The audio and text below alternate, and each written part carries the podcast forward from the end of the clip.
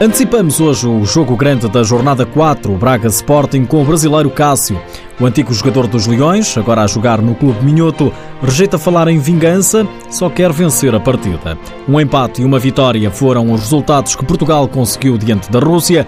Neste programa escutamos o selecionador nacional, descontente com o primeiro jogo que deu empate. Seja bem-vindo ao TSF Futsal.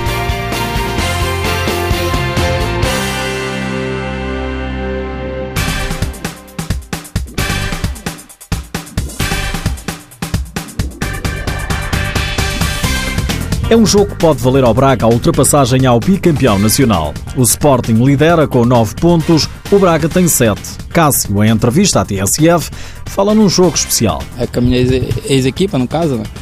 um jogo interessante, né? Por, por eu ter amigos lá e, e eu acho que dá pra me mostrar o que eu valo realmente, né? E é nesses jogos difíceis é que, que a gente vê quem é jogador e quem não é. E tem aí mais uma prova aí à frente, espero estar espero tá bem para, representar bem o Braga. Cássio jogou no Sporting há duas épocas. O ano passado foi emprestado, esta temporada rumou ao Minho. Agora com o antigo clube pela frente, rejeita falar de vingança. Eu não costumo dizer vingança, que eu não guardo rancor de ninguém, né? Mas é um jogo especial, né? Um jogo por um clube que eu passei e um clube que eu deixei lá bons amigos. E é um jogo para, é que eu disse, não é um, não é um jogo de vingança, mas é um jogo para demonstrar minhas qualidades. Né? Na passagem pelo clube de Alvalade, o jogador brasileiro fez apenas um golo em seis jogos. Agora, pelo Braga, quer mais, quer vencer o Sporting, mas sabe que não será fácil. A gente sabe da dificuldade do jogo, né? O Sporting foi eleita a quarta melhor equipa do mundo e está com um plantel fortíssimo. É sempre um jogo difícil, mas tá aqui do outro lado o Braga, né? O Braga tem algo a dizer ao, ao, jogo. O brasileiro de 29 anos deixa ainda ao jornalista João Ricardo Pateiro elogios ao treinador arsenalista. Um dos melhores treinadores de, de futsal, Paulo Tavares, muito bom treinador mesmo, treinador que tem muita experiência no campeonato e eu acho que tem tudo para correr bem, né? Trabalhando com humildade, com calma, acho que as coisas há de aparecer esse ano outra vez. Quantos gols já marcou este ano?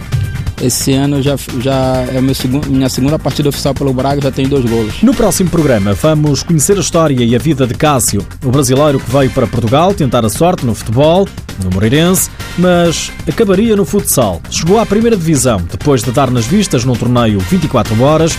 É já na próxima segunda-feira.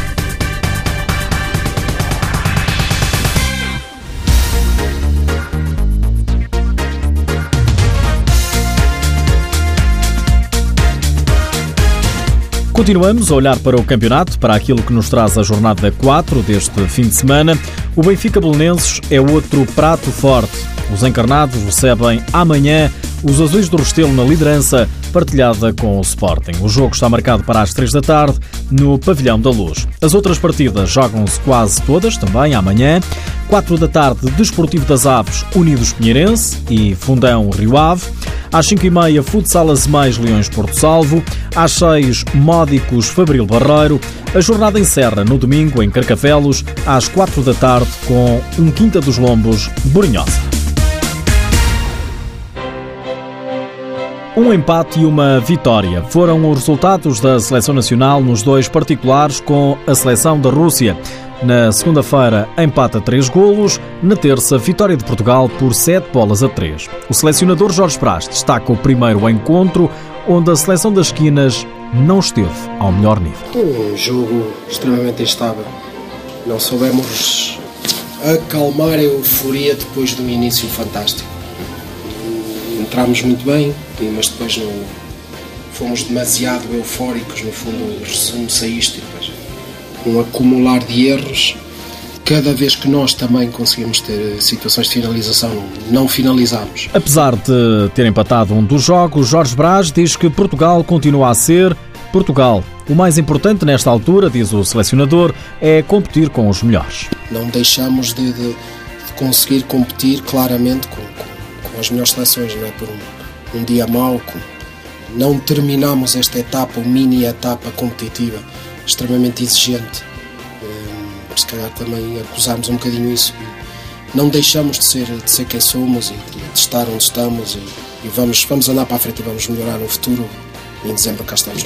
Foi mais um jogo de preparação da Seleção Nacional. Portugal empatou 3-3 com a Rússia na segunda-feira. Na terça, no dia seguinte, venceu por 7-3.